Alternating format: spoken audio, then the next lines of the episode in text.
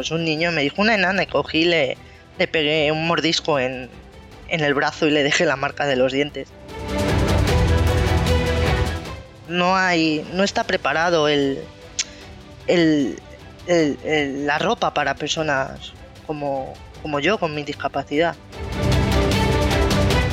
De que, jolín, que estamos en el siglo XXI y que estas cosas pues ya tendrían que estar muy adelantadas y mirar por nosotros. Y lo que me cabrea mucho es que la madre, el niño diga, mira mamá, un- una enana o una, una mujer pequeña. Y la madre le tire del brazo y le diga, calla, calla, no, no digas nada. Pues no, pues eso sí que me parece mal.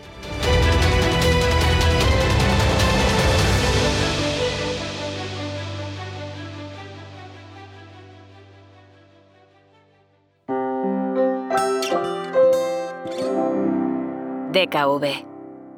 Activistas de la salud.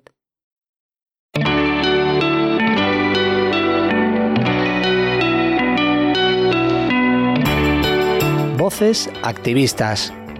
Historias para inspirar y emocionar. Bienvenidas y bienvenidos a Voces Activistas, el podcast de DKV Seguros en el que queremos enseñaros a aquellas personas que hacen del activismo, con su ejemplo y su lucha, un medio de vida. Un activismo con el mejor de los fines, conseguir que este mundo sea más justo y más cómodo para todos sus habitantes. En esta serie de episodios estamos hablando de la discapacidad, esa palabra tan usada, pero a veces tan poco comprendida. Muchas veces se piensa que tener discapacidad significa tener limitaciones, o peor, que tener discapacidad supone ser menos válido que el resto de las personas. Pero ¿quién no tiene alguna discapacidad? ¿No tiene discapacidad la persona que aun viendo perfectamente no sabe leer o interpretar un mapa? ¿No tiene discapacidad la persona que aun teniendo plenas facultades auditivas no sabe comprender a la persona que tiene enfrente? En este episodio vamos a hablar con Patricia Cifuentes, operadora telefónica de la Fundación Integralia de KV. A Patricia le faltan tan solo unos centímetros de altura respecto a una persona de altura media, y eso, lamentablemente para algunas cosas, supone una gran barrera. Pero para otras muchas cosas, Patricia nos puede enseñar cómo superar retos y cómo superarse a uno mismo. Soy Santiago Dacal, soy técnico de comunicación en la Fundación Integralia de KV y me gustaría que me acompañéis a conocer la vida de Patricia, alguien de quien tenemos mucho que aprender.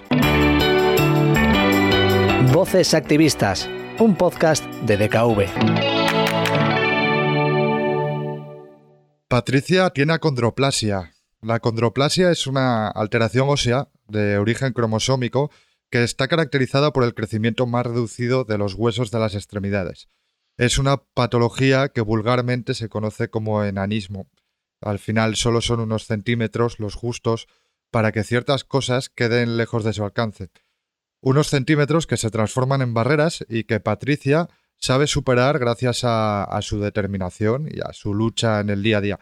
Hoy queremos hablar con ella no solo de barreras físicas, sino también de las emocionales, de las sociales y, muy importante, de las laborales. Bienvenida Patricia, ¿cómo estás? Muy bien, muchas gracias, Santi. ¿Cómo te encuentras? Perfectamente, muy contenta, ¿Qué tal? ¿Preparada para este podcast? preparada. Adelante. Bueno, yo, yo antes de nada decir que, que Patricia es compañera de Integralia, es compañera mía y hace tiempo que le hice un vídeo eh, contando un poco su, vida, su historia de vida y allí me contaba que era de un pequeño pueblo de Salamanca y que se tuvo que desplazar a Madrid pues para encontrar trabajo, ¿no? Es al final un desplazamiento que hacen muchas personas en España al dirigirse a una gran ciudad para, para mejorar sus oportunidades laborales. Y lo primero que te quería preguntar, Patricia, es si en tu caso fue más difícil que para otra, otra cualquier otra persona o simplemente era un paso que tenías que dar y, y lo diste y ya está. No, no fue un paso. Yo, mm, a ver, en mi casa me dijeron o estudias o trabajas.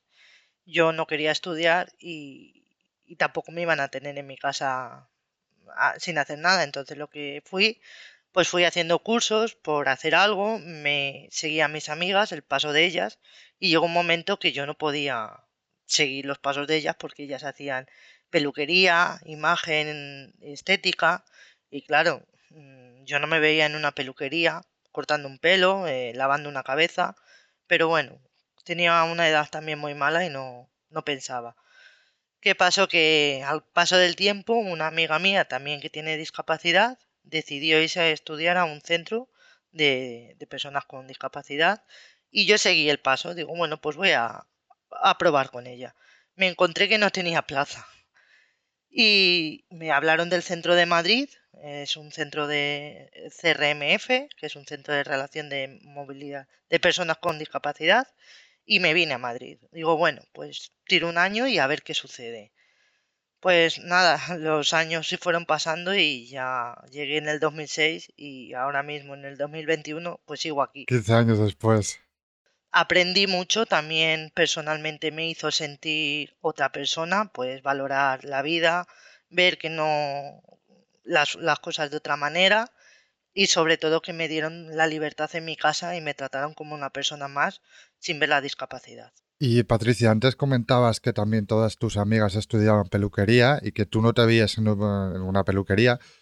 ¿Crees que la condroplasia tuvo algo que ver por el tema de barreras, no? Entiendo que también la altura para cortar el pelo, no lo sé. ¿eh? Sí, fue pues eh, claro, yo en las prácticas iba viendo que yo no podía cortar un pelo, que no podía lavar una cabeza, entonces eh, pues luego ya me tenían ahí por tener, porque no, y hasta que decidí abandonar, yo me di cuenta también. Eh, ¿Cómo voy a hacer peluquería?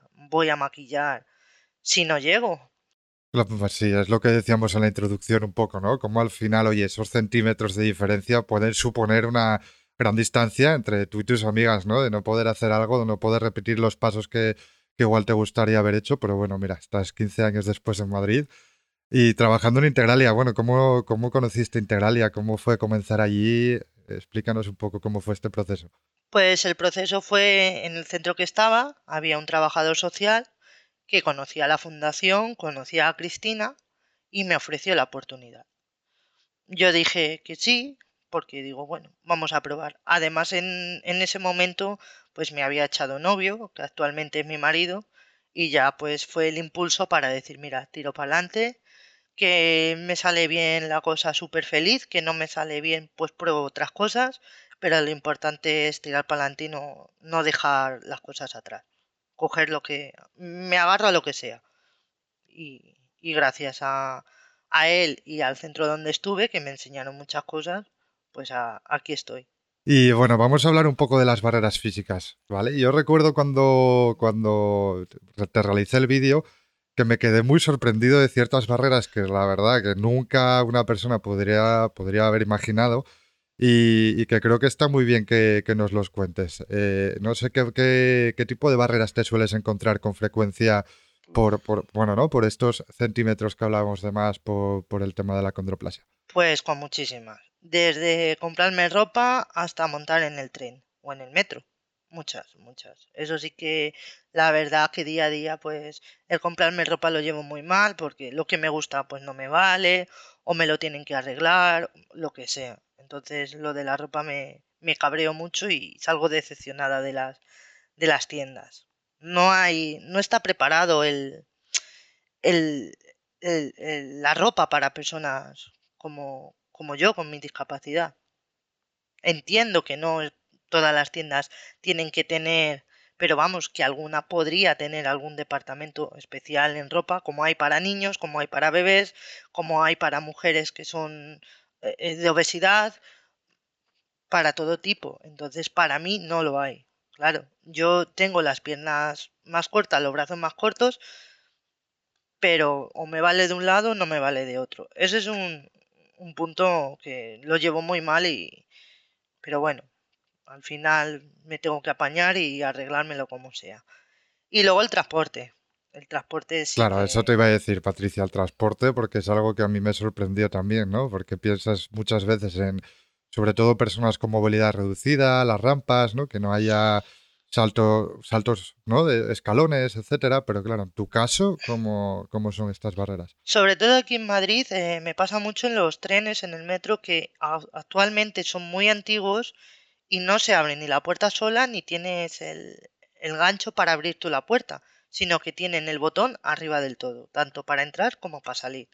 Y claro, siempre me tengo que poner con alguien que sé que va a entrar o con alguien que sé que va a salir. Alguna vez sí que me ha pasado que he ido a trabajar y me he encontrado de que en ese vagón iba yo sola. Y en anteriores estaciones pues me he tenido que bajar y esperar al siguiente tren para, para ver si el que iba a venir eh, podía volver luego a salir sin encontrarme esa, esa barrera. Porque claro, o me subo en el asiento, pero corro el riesgo de que me caiga en el transporte, o me quedo ahí esperando a que alguien abra. Claro, no, no, que te puede pasar, ¿no? Que entres al transporte público y como no haya nadie, bueno, vas hasta el final de la línea. Claro, voy hasta el final. claro, claro, es que... Y ya me paso y eso hace pues que llego tarde al trabajo, de que me llego cabreada, de que, jolín, que estamos en el siglo XXI y que estas cosas pues ya tendrían que estar muy adelantadas y, mirar por nosotros, que aquí en Madrid no, no está. Y vamos, y en muchas ciudades también. Eh, bueno, la condroplasia obviamente te acompaña desde que naciste. No, es que puedas comparar de cómo podría haber sido tu vida sin acondroplasia. Eh, pero bueno, ¿alguna vez te lo has imaginado, te lo has puesto, oye, pues todas las barreras que me podría haber evitado, ¿no? Si no llegara a tener eh, esta patología. A ver, sí, lo he pensado en cuando me pasan estas cosas, pero luego como mi enfermedad es desde que nací, pues entonces yo ya es como si no tuviera nada, porque al final la vida, pues, eh, puedo hacer cualquier cosa sin ningún problema. Hablamos siempre de las barreras, claro, no solo físicas, ¿no? En, este caso yo creo que, hablamos mucho de las físicas, pues de la ropa, del interruptor del metro donde no llegas, pero algunas de actitud también las propias personas, ¿no? Que, te vean y, y, se conviertan también en una barrera, ¿no? Por presuponer automáticamente que por el hecho de tener discapacidad no vas a poder hacer eh, X tarea o X función. No, a ver, eh, en personas adultas no, ni jóvenes nunca he tenido ningún problema, ni me han insultado, siempre me han querido como soy, nunca me, bullying nunca he tenido para nada. Lo que sí en, en los niños pequeños sí que les llama la atención. Y lo que me cabrea mucho es que la madre, el niño diga, mira, mamá, una enana o una, una mujer pequeña y la madre le tire del brazo. Y le diga, calla, calla, no, no digas nada. Pues no, pues eso sí que me parece mal y creo que la madre tendría que explicar a, sus hijos desde bien pequeñitos, inculcarle y decirle, pues no, pues mira, esta persona pues tiene una enfermedad, explicarles, no pasar de, de ellos como si nada. Con eso sí que me he encontrado mucho. Pero luego en la vida, eh, en adultos y, y en amigos y cuando he tenido que hacer amigos y eso nunca. Al, final la información, ¿no? Al final es el desconocimiento muchas veces los que los, los que permiten, ¿no? Que, haya, bueno, pues este prejuicio, estas barreras que, al final, pues, oye, pues eh, todas las personas con discapacidad acabamos teniendo en algún momento de nuestras vidas también. Claro, y además a mí que se me ve, que se me nota un montón, pues llama mucho más la atención, entonces sí que me gustaría que, las madres, los padres, a sus hijos desde pequeñitos les, les explicaran cuando ven a una persona en silla de ruedas, cuando ven a una persona como yo, cuando ven a una persona pues que le falta algún, algún dedo, algún brazo, una pierna. Y lo contrario, Patricia, es decir, eh, no, no, solo estas reacciones o actitudes negativas que tú puedas ver ¿no? en tu día a día, sino oye, buenos ejemplos, ¿no? ejemplos positivos que nos puedas compartir, bueno, de, personas, ¿no? Que, comprenden tu discapacidad, que igual te apoyan. Nos podré, no sé si nos puedes compartir alguno. Sí, pues eh, mucha gente, pues cuando me pasó, me vine aquí a Madrid, me dijo, ¿cómo tienes el valor de ir a Madrid tú sola, sin nada, sin nadie? Pues eso sí que sí que me lo han dicho positivamente porque ellos no imaginaban que yo fuera a dar este paso, este cambio, porque yo era una persona muy mala en el sentido de que me metía pues hacía muchas trastadas era muy eras un poco eras un poco lianta no sí ya lo has dicho antes y ahora lo refirmas así que yo entonces claro eh, como es como decir no es que se meten contigo no conmigo no se meten porque no no he dejado tampoco que se metan conmigo. Yo eh, soy muy cabezona y... Bueno, recuerdo en el vídeo que me dijiste que una persona... Esto, ah, pues mira, estaría bien que lo contaras, ¿no? La primera y última vez que una persona te llamó nana, creo que fue. Algo así, explica un poco cómo fue. Eso fue, pues ya en el colegio. Creo recordar que pues un niño me dijo una enana y cogí y le, le pegué un mordisco en, en el brazo y le dejé la marca de los dientes. Porque no pensaban que yo iba a tener esa reacción, que a lo mejor pues me iba a poner a llorar o iba a decirle a la profesora, es que me ha insultado. No, cogí y dije, tú a mí no me vas a volver a decir. Nada, sí, sí, muy buena. Oye, Patri, en tu entorno más familiar, como, bueno, ya, ya, lo has adelantado un poco antes, pero, pero nos gustaría que nos pudieras explicar un poco cómo recibieron esa noticia de, oye, eh, mi hija de repente se va, ¿no? Con la controplasia a Madrid. Eh, después justo, ¿no? De haber pasado una etapa formativa donde justo además veías que la discapacidad suponía una barrera para desempeñar una profesión. Eh, ¿cómo, ¿Cómo lo vivieron ellos esto? Pues muy bien, se alegraron muchísimo porque pensaban que yo pues a los dos años me iba a volver otra vez para Salamanca sin, sin trabajo y sin nada. Y claro, cuando les empecé a decir, pues voy a trabajar en, en la fundación, pues voy a empezar con cinco horas, poquito a poco, pues al principio sí que mi madre dijo, uy, ¿y cómo es que tan pocas horas, con tan poco dinero vas a poder? Digo, bueno, yo voy a probar. Bueno, tenía también una pensión, que, que si no, no podría hacerlo porque me tenía que pagar un piso, una habitación, alimentarme y toda esa, eh, por, lo que hacemos, lo que tenemos, los gastos de siempre. Y al final pues se dieron cuenta y, y están encantados. Es más, a, mi hermana sí que la dice, mira, Laura, aprende de tu hermana y a ver si hacen lo mismo. que ya no tiene ninguna discapacidad, pero, pero quieren dar luz a, mi ejemplo con, ella para que, que ella crea que la vida no es tan fácil. Sí, sí, correcto. A mí, mira, hay una cosa que me llama la atención, que es como después de haber recibido esa noticia, ¿no? O, o haberte dado cuenta, ostras, que yo es que no puedo ser peluquera, como, ¿no? La reacción igual de, mucha gente hubiera sido, bueno, igual hundirse, ¿no? Decir, ostra, no voy a poder encontrar un trabajo. O sea, la, tuya fue doblar la apuesta, ¿no? Directamente, en lugar de, decir, ¿no? De deprimirte o decir, ostra, no voy a poder. Es como, no, pues mira, me voy a Madrid a buscar trabajo.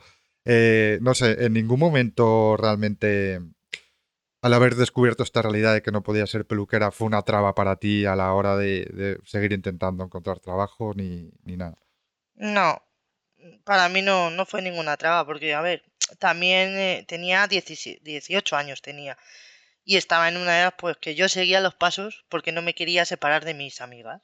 Entonces, lo, mm. lo que iban haciendo ellas, iba haciendo yo. Pero claro, ya el pulso de cuando vi que no iba a poder hacerlo, ya dije, uy, yo creo que me estoy equivocando, que no voy a ser capaz. Luego tiré por estudiar imagen y sonido. También. Y pues con una cámara, pues con el... Yo no puedo hacer fotos a personas como las haces tú, Santi. Entonces mm, también me di cuenta, dije, tampoco puedo hacerlo. Y ya fue cuando tomé la decisión, dije, mira, o, o espabilo un poco o me voy a quedar aquí en mi casa sin hacer nada. Y ya al final pues decidí dar el paso y tirar para adelante que me salió bien, estoy encantada, súper feliz y volvería a repetirlo, ¿eh? Muy bien, bueno, claro, 15 años ya en Madrid, toda una vida al 15 años.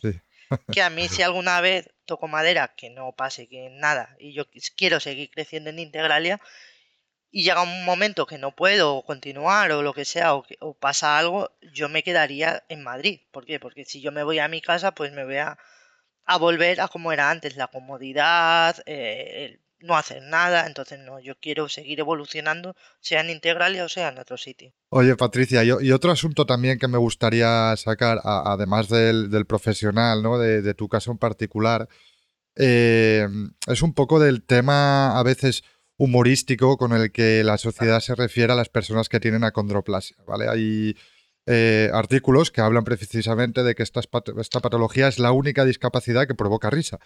¿Crees que tienes antes ya lo has adelantado, pero ¿crees que mm, se, os trata de manera diferente? ¿no? Que por ejemplo alguien con silla de ruedas, una persona que es invidente, que seguramente se le trate con mucha más sensibilidad que no una persona que tiene enanismo o tiene acondroplasia. Mm, sí, sí se les trata diferente. Claro que se les trata diferente porque, por ejemplo, eh, se ve en la tele mm, las personas que son los toreros bomberos, que se ven porque la gente se ríe, ellos mm, hacen un trabajo como cualquiera, porque es un trabajo, es un, trabajo que les gusta y, y yo lo respeto, a mí lo valoro mucho. Yo no lo podría hacer, la verdad. Yo sí que para eso no, no me lo ofrecen y no lo quiero, porque yo sí que tengo un poquito de, reparo y vergüenza y, muchas veces me cuesta hasta salir en cámara o lo que sea, y, pero yo lo admiro, el trabajo de ellos. Y lo que no me gusta que la gente se ría.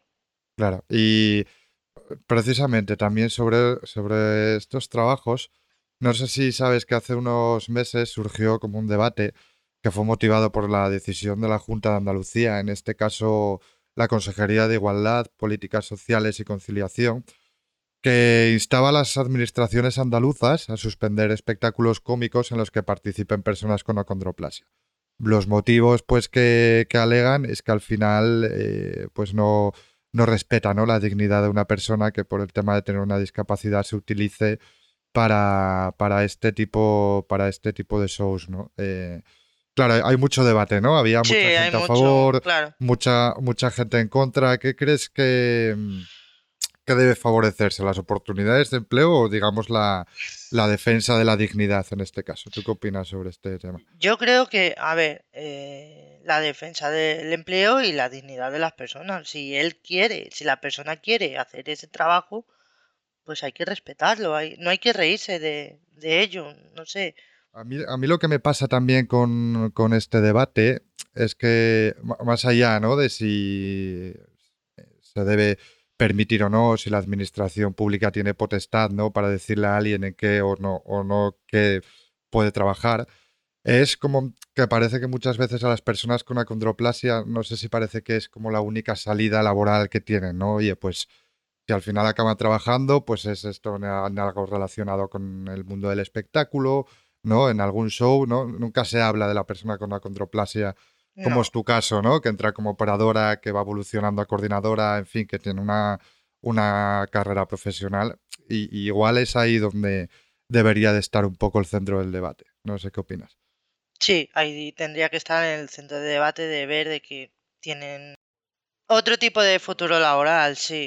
Que, no, sea no estar, bueno, esto condicionado a que si trabajas algún día va a ser, ¿no? De del bombero stripper y, no, oye, no puede ser... Claro, porque no puede ser, por ejemplo, no sé, un teleoperador, un ingeniero, un informático. Y en este sentido, ¿cómo valoras también el trabajo que realiza la Fundación Integralia, pues abriendo oportunidades laborales a, a personas con discapacidad?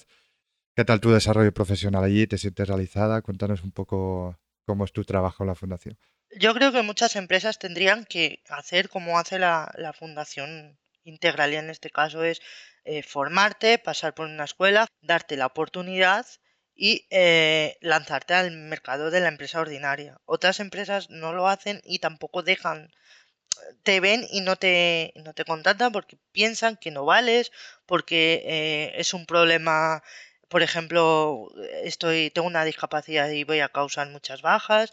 Entonces, creo que la Fundación Integral hace un gran trabajo, una gran labor y sobre todo la oportunidad que, nos da día a día. Eh, nos pone muchas facilidades, eh, te enseña mm, aprendes mucho de las personas. ¿Y a ti te ha pasado esto personalmente, Patricia, de echar currículum en una empresa y tú sentir, oye, aquí están rechazando mi candidatura porque tengo una discapacidad y...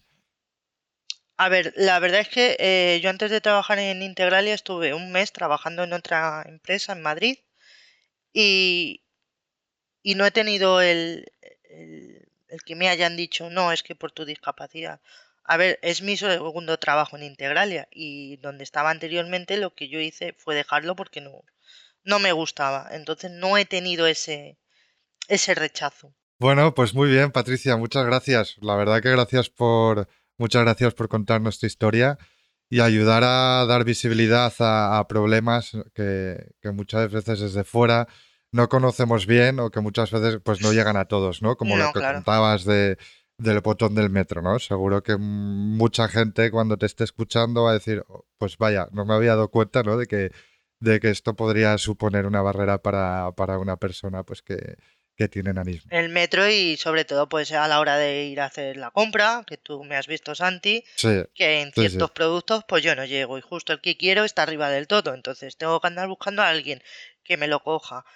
Me da un poco de, de reparo pedir ayuda, porque yo si puedo lo hago, soy la persona que menos ayuda pide e intento, si veo que no me ven, lo que hago es subirme en una tabla un poquito para intentar a ver si llego, para evitar el, el pedir ayuda, que me ven y me dicen, ay, ¿qué quieres? ¿Qué necesitas? Yo te ayudo.